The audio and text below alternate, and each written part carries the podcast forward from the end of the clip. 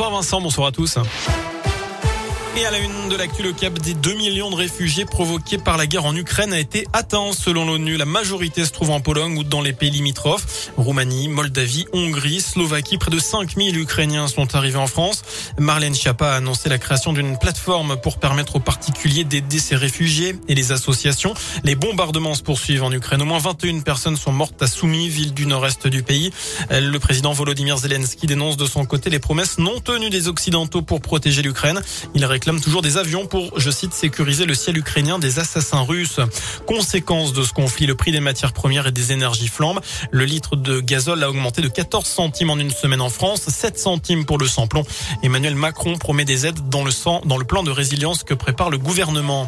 Dans l'actu de ce 8 mars, la 8 journée internationale de lutte pour les droits des femmes.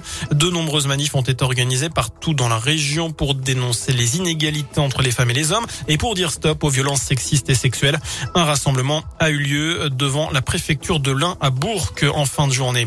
Le port du masque, ce sera bel et bien fini en entreprise dès lundi prochain, le 14 mars, et le pass sanitaire remplacera le pass vaccinal. La ministre du Travail, Elisabeth Borne, l'a confirmé tout à l'heure.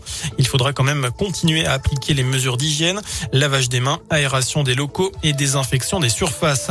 On passe au sport et place à l'Eurocoupe pour la JL Bourg. Après sa défaite en championnat contre Monaco samedi, la JL accueille les Espagnols de Valence ce soir en Eurocoupe. Toujours huitième de leur groupe. Les Bressans tenteront de créer l'exploit face au co-leader de la poule.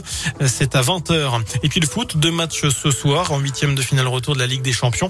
Liverpool, Inter Milan et Bayern Munich, Salzbourg. Enfin, Julien Clerc, Calogero, Patty Smith, M, Jacques et Thomas Dutronc. Le programme des Nuits de Fourvière vient d'être dévoilé aujourd'hui. Le festival lyonnais aura lieu du, 8, du 2 juin au 30 juillet. La billetterie ouvrira mardi prochain. Voilà pour l'essentiel de l'actu. Passez une bonne soirée.